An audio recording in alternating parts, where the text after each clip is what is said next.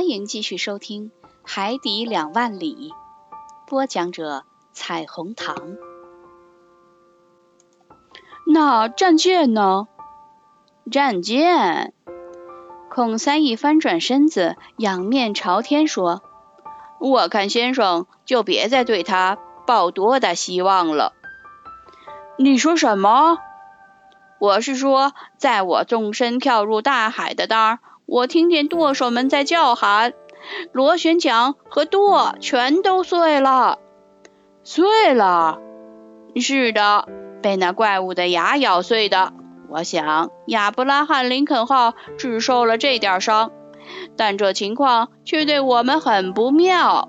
船舵不灵了，那我们不是完了吗？很有可能。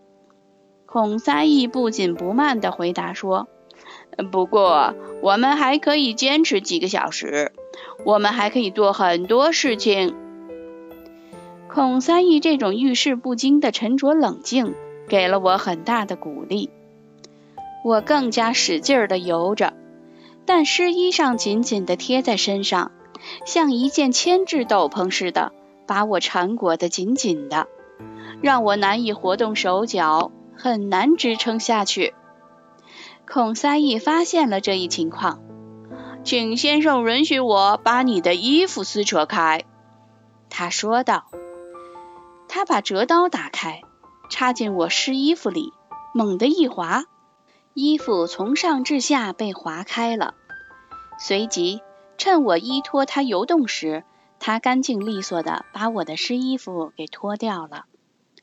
接着，我也帮着孔三姨把衣服脱掉了，然后我同他便并肩航行起来。可是，我们的处境依然危险重重。可能尚无人发觉我们丢失了。再说，就算是发现了，亚伯拉罕·林肯号正处于下风口，无法调转头来搭救我们，因为它的舵已经不起作用了。现在唯一可以指望的，只有船上的救生小艇了。孔三义冷静地分析了形势，制定出相应的措施来。此人真是非同一般。这个沉稳的小伙子，如同在家里一样镇定自若。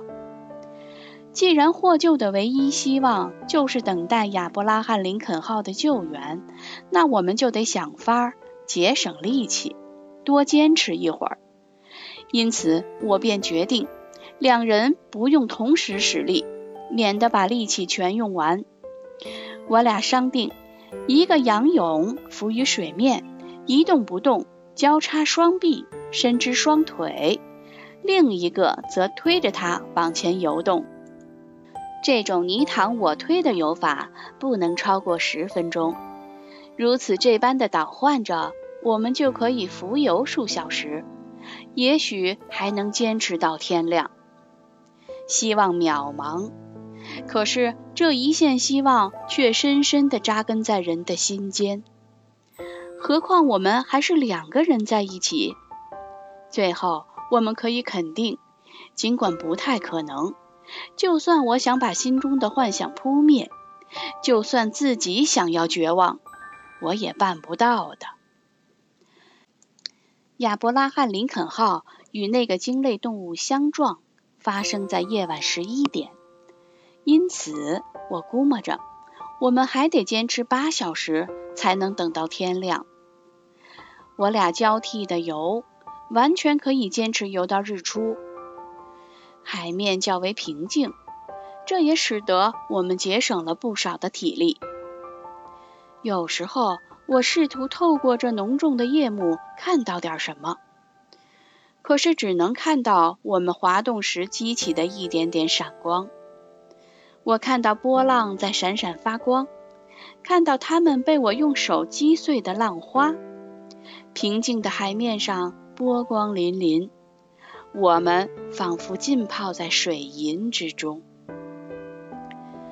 将近凌晨一点，我感到疲惫不堪了，我的四肢发生极强的痉挛，腿脚手臂感到僵直。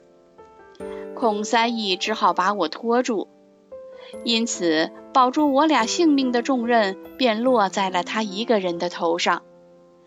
不一会儿，我就听见这可怜的小伙子开始气喘吁吁，呼吸越来越急促。我明白，他也支持不了多久了。放下我吧，别管我了，我对他说。丢下先生，绝不！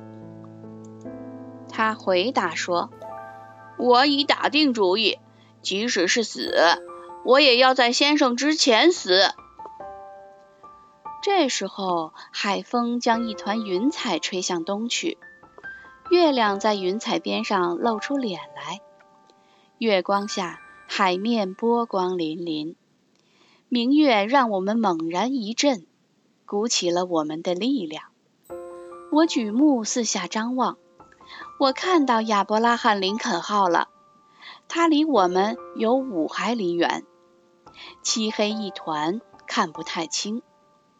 可救生艇就是不见踪影。我想喊，可是距离太远，喊也没用啊。我嘴唇肿胀，也喊不出声来。孔三义还能张口说话，只听见他一连喊了好几声：“救命呀！救命呀！”我们停止滑动，侧耳细听。尽管耳朵充血，嗡嗡直响，我仍然觉得有声音在回应孔三义的呼救。你听见了吗？我有气无力地嗫嚅道：“听到了。”听到了，孔三义随即又向远处发出一声绝望的呼救。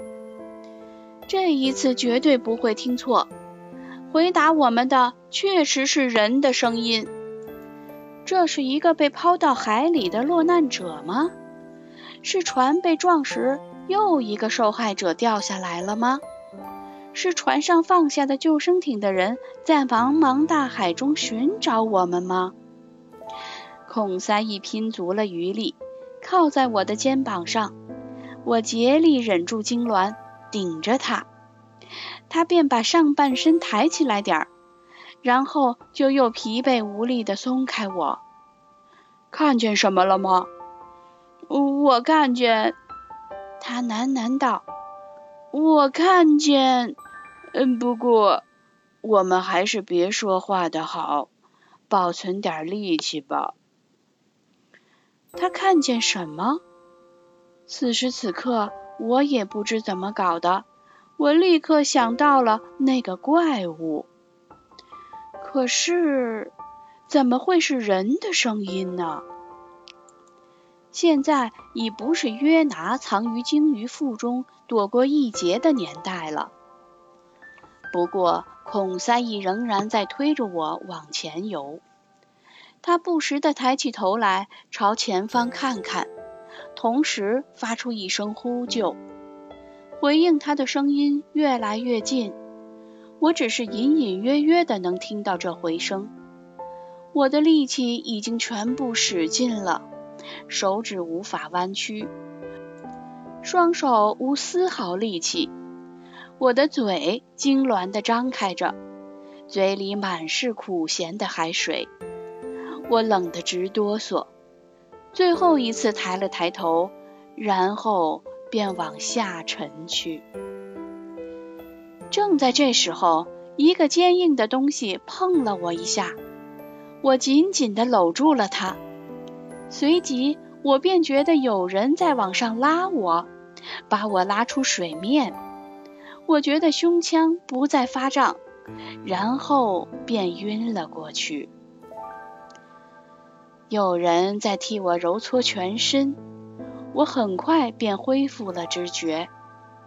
我微微睁开眼睛，孔孔塞也，我轻轻地喊了一声：“先生在叫我。”孔三一问。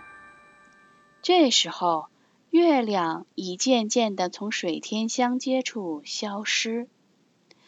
但那些许的余光却让我看到了一张脸，那不是孔三义的脸，但我立即便认出了他是谁。